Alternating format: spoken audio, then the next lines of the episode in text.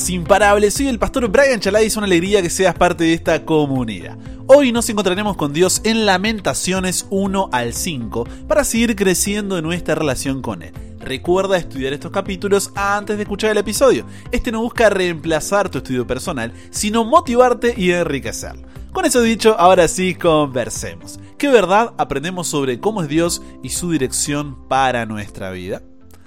Padre, gracias por la oportunidad de poder estudiar tu palabra. Y sabes, Dios, muchas veces nos sentimos indignos e inmerecedores de, de estar delante tuyo. Por más de que sabemos que tú eres amor, que nos perdonas y todo, la culpa es como que nos carcome, Dios. Es como que cada día se hace más complicado. Pero ayúdanos a entender hoy que tus misericordias se renuevan cada mañana. ¿Y por qué tenemos acceso a esa misericordia? Nos entregamos a ti, Dios. En el nombre de Jesús oramos. Amén. Cuando uno mira su vida, lo que pudo haber sido y no fue, las malas decisiones, las consecuencias que arrastra de las mismas, la ausencia de esas falsas relaciones, la mirada de quienes nos rodean, el resentimiento hacia uno mismo, es fácil pensar que ese es el final. Y lo único que queda es lamentarnos. Ese es el título del libro que estudiamos hoy. Lamentaciones, cuya palabra original puede también ser traducida como llantos o cantos de duelo por un muerto, o sea, cantos fúnebres. ¿Quién es el autor de este libro? El profeta Jeremías. Y para entender lo que sucede aquí, necesitamos contexto. La narrativa de la Biblia es la de un Dios que nos creó, pero que nos rebelamos contra Él. Venimos diciendo siempre eso. Pero a pesar de esto, Él toma la iniciativa de buscarnos para darnos la oportunidad de qué? De reconciliarnos con Él y volver al lugar de donde jamás debimos habernos ido, su presencia. Y así como en el presente es representado en este mundo por su iglesia, antes lo hizo por medio de un pueblo que debía representarlo delante de las naciones que no creían en él para que conocieran al único y verdadero Dios volviéndose a él. Para esto realizó lo que en la Biblia se conoce como un pacto o acuerdo de que Israel sería su pueblo y él sería su Dios. Pero el pueblo de Dios invalidó el pacto al no cumplir con su parte del compromiso. En lugar de convertir a las naciones a Dios, ellos se convirtieron a los dioses de las naciones y se llenaron de corrupción. A pesar de eso, no se da por vencido con el pueblo, sino que envía profetas una y otra vez para señalarle al pueblo su error y que se arrepientan. Y uno de estos profetas es Jeremías, que luego de advertir una y otra vez al pueblo, finalmente anuncia que por su desobediencia al pacto hecho con Dios serían conquistados, el templo quemado y la ciudad destruida.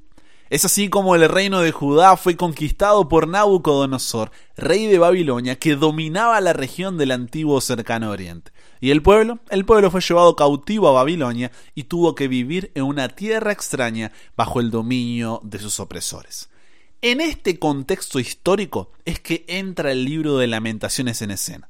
Son cinco poemas que describen cuando el pueblo fue llevado cautivo y Jerusalén quedó asolada, y la reacción del profeta ante lo que por tanto tiempo había anunciado es que finalmente, para su lamento, se hizo realidad. Así que encontraremos muchas referencias visuales para hablar de lo que está sucediendo. Es importante que no nos distraigamos con estas ilustraciones, sino en lo que se está queriendo transmitir a través de ellas. Veamos el mensaje de este libro. El primer poema de lamento describe la desolación de Jerusalén después de la invasión babilónica. Jeremías llora por la ciudad que ahora está desolada y abandonada. Lamentaciones 1.8 dice, pecado cometió Jerusalén, por lo cual ella ha sido removida. Todos los que la honraban la han menospreciado. ¿Por qué? Porque vieron su vergüenza. Se lamenta de que la ciudad haya perdido su gloria, de que el pueblo esté sufriendo. Jerusalén se siente como una viuda y sus enemigos se han convertido en sus gobernantes. Jeremías entonces implora la ayuda de Dios para que restaure la ciudad y salve a su pueblo. A pesar de eso, en Lamentaciones 1.18 reconoce que su condición no tiene otro responsable más que ellos mismos, que aunque se lamente, Dios ha sido justo y ellos merecen estar donde están. El segundo poema de lamento describe la ira de Dios hacia Jerusalén y su pueblo. El templo ha sido destruido y el pueblo llevado cautivo. Jeremías se lamenta de la crueldad de los enemigos de Jerusalén y de cómo han deshonrado la ciudad. La gente la gente ya no tiene esperanza. Lamentaciones 2.15 dice, todos los que pasaban por el camino batieron las manos sobre ti, silbaron y movieron despectivamente sus cabezas sobre la hija de Jerusalén, diciendo, ¿es esta la ciudad que decían de perfecta hermosura, el gozo de toda la tierra? Entonces Jeremías pide misericordia de parte de Dios. Es así como llegamos al tercer poema de lamento. Allí describe la condición de Judá y en medio de tanto dolor en medio de tanto dolor recuerda que Dios es fiel. Lamentaciones 3:22 dice, por la misericordia de Jehová no hemos sido consumidos, porque nunca decayeron sus misericordias. En otras palabras, lo que el profeta le dice a Dios es, a pesar de lo que nos pasó y cómo esto nos hace sentir, la verdad es que el hecho de que estemos en cautiverio y no hayamos sido destruidos del todo, como en realidad merecíamos, muestra que incluso esta disciplina y corrección que estamos enfrentando también son una muestra de tu amor, dándonos una oportunidad de que nos volvamos a ti con corazón sincero. Esta es la parte central, no solo de este tercer poema, sino de todo el libro. En medio de las consecuencias de nuestros pecados, lo primero que hacemos muchas veces es responsabilizar a Dios por no librarnos de ellas. Y nos olvidamos de algo tan fundamental como el hecho de que siquiera tengamos la oportunidad de vivir ya es una muestra de la misericordia de Dios que, debido a su justicia, debería destruirnos por completo. Porque la paga del pecado, ¿cuál es? La muerte, dice Romanos 6:23. Así que Lamentaciones 3:23 en adelante continúa diciendo que estas misericordias encima son nuevas cada mañana. Grande es tu fidelidad. Mi porción es Jehová, dijo mi alma, por tanto en él esperaré. Bueno es Jehová a los que en él esperan, al alma que le busca. Bueno es esperar en silencio, dice el profeta, la salvación de quién? De Jehová. Aquí está la clave para lograr la confianza en la adversidad. Saber que estoy donde estoy porque yo me la busqué, pero que a pesar de eso hay esperanza. La compasión de Dios siempre está presente y su fidelidad es grande. Incluso cuando ni siquiera es una consecuencia de mis actos, sino una consecuencia del mundo de pecado en el cual vivimos y de que yo soy pecador la compasión de Dios siempre está presente y su fidelidad es grande. Este no es el final, es lo que quiere decir. Todavía puedo ser restaurado. Ya lo dice segunda de Timoteo 2:13. Si fuéramos infieles, él permanece fiel. Él no puede negarse a sí mismo. Y eso es lo que Dios había prometido antes de este desenlace del cautiverio en Babilonia. Allí en Jeremías 29:10 había dicho, cuando en Babilonia se cumplan los setenta años, yo os visitaré y despertaré sobre vosotros mi buena palabra para haceros volver a este lugar. Dios había dicho, por medio del profeta, que el cautiverio duraría setenta años y luego volverían a su tierra. Por eso, Lamentaciones 3:33 dice, Dios no aflige ni entristece voluntariamente a los hijos de los hombres. En otras palabras, no es el deseo ni la voluntad de Dios herir ni destruir a ninguna de sus criaturas. Segunda de Pedro 3:9 dice que no quiere que ninguno perezca, sino que todos procedan a qué? Al arrepentimiento.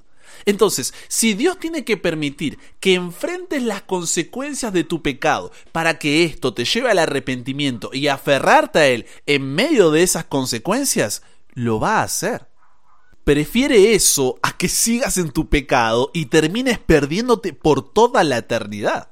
Entonces, en lugar de quejarnos, ay Dios, ¿por qué no me liberas de esta consecuencia? ¿Por qué estoy enfrentando esto o lo otro en mi vida? ¿Qué deberíamos hacer? Lamentaciones 3, 40 al 42 dice, escudriñemos nuestros caminos y busquemos y volvámonos a Jehová. Levantemos nuestros corazones y manos a Dios en los cielos. Nosotros nos hemos revelado y fuimos desleales. Necesitamos ir a Dios, en otras palabras, cada mañana, con un corazón arrepentido y decirle, Dios, me siento así, me siento así en medio de todo esto que estoy pasando. Pero sé que yo me la busqué, directa o indirectamente, y solo enfrento las consecuencias de mi propia decisión. Recuerda que es de esos casos que estamos hablando, de las consecuencias de un pecado en el que nosotros mismos nos metimos. No te culpo, le tenemos que decir a Dios. Me responsabilizo por lo que pasó. Ayúdame a, en medio de todo lo que estoy atravesando, tener la humildad suficiente de buscarte cada mañana y aferrarme a tu misericordia y fidelidad que se renueva. Gracias, Señor, porque me das la seguridad de que, aún en este momento oscuro, Padre, no me das la espalda, sino que sigues a mi lado para atravesar todo esto. Ayúdame a esperar cada día en ti, tienen que ser tus palabras para Dios, sabiendo que seré restaurado y que hay esperanza para mí. Esa es la oración que hace Jeremías. Y si luego vemos más adelante en la narrativa bíblica, esa oración, esa oración fue respondida. Y el pueblo volvió en época de Esdras y Nehemías del cautiverio. El templo fue reconstruido y la ciudad levantada. ¿Por qué? Porque Dios es fiel. Él siempre va a cumplir su parte. La pregunta es, ¿nosotros vamos a cumplir la nuestra? El cuarto poema de Lamento es un relato detallado de la destrucción de Jerusalén y el templo. Jeremías describe cómo los bebés mueren de hambre en los brazos de sus madres y cómo los cuerpos de los muertos están por todas partes.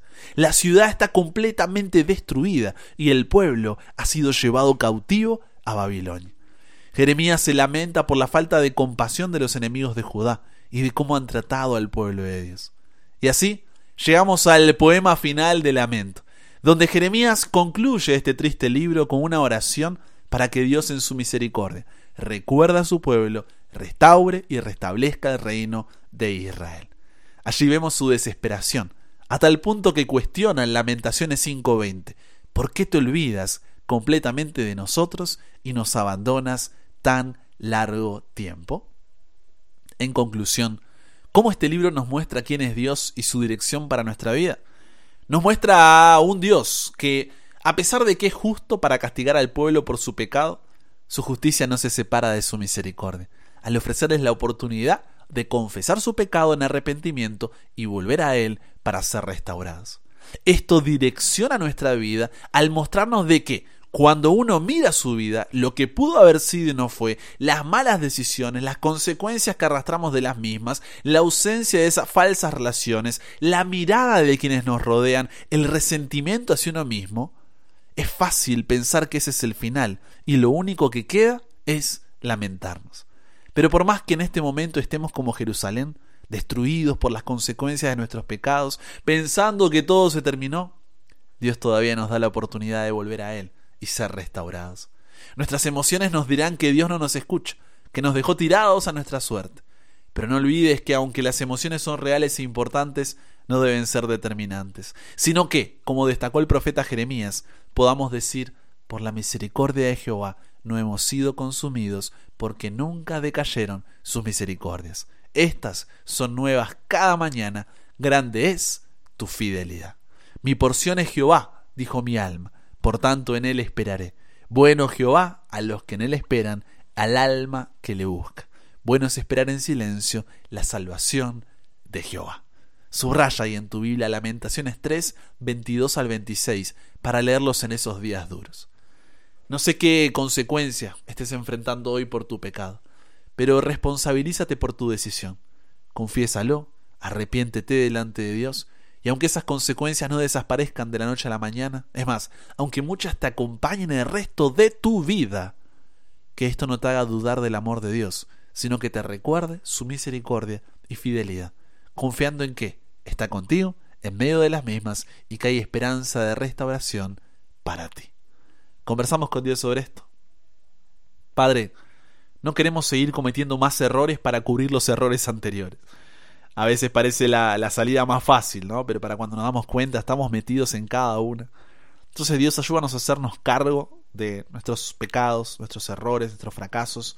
En lugar de ir por la fácil y culparte a ti, decir sí, yo me metí en esta y a pesar de las consecuencias pasajeras o más permanentes, que podamos buscarte a ti porque en tu infinito amor todavía extiendes tu misericordia hacia nosotros y estás con nosotros en medio de esas consecuencias. A veces las quitarás de nuestra vida y otras no, pero sea lo que sea que pase, que en ambos casos esto nos acerque cada vez más a ti y nos lleve a amarte cada día más al ver tu fidelidad, incluso en nuestra infidelidad. Nos entregamos hoy a ti, Dios. Cámbianos, renuévanos, transfórmanos, somos tuyos. En el nombre de Jesús oramos. Amén. Y con eso llegamos al final. Comparte con otros lo que aprendiste hoy. Súmate a la comunidad en WhatsApp totalmente gratis si todavía no lo has hecho para recibir una notificación en tu celular cada mañana, escuchar los episodios sin conexión, tener material extra, hacer tus preguntas, acceder a contenido exclusivo y te espero en el siguiente para que nunca pares de aprender y nunca pares de crecer. ¿Por qué? Porque hasta el cielo no paramos.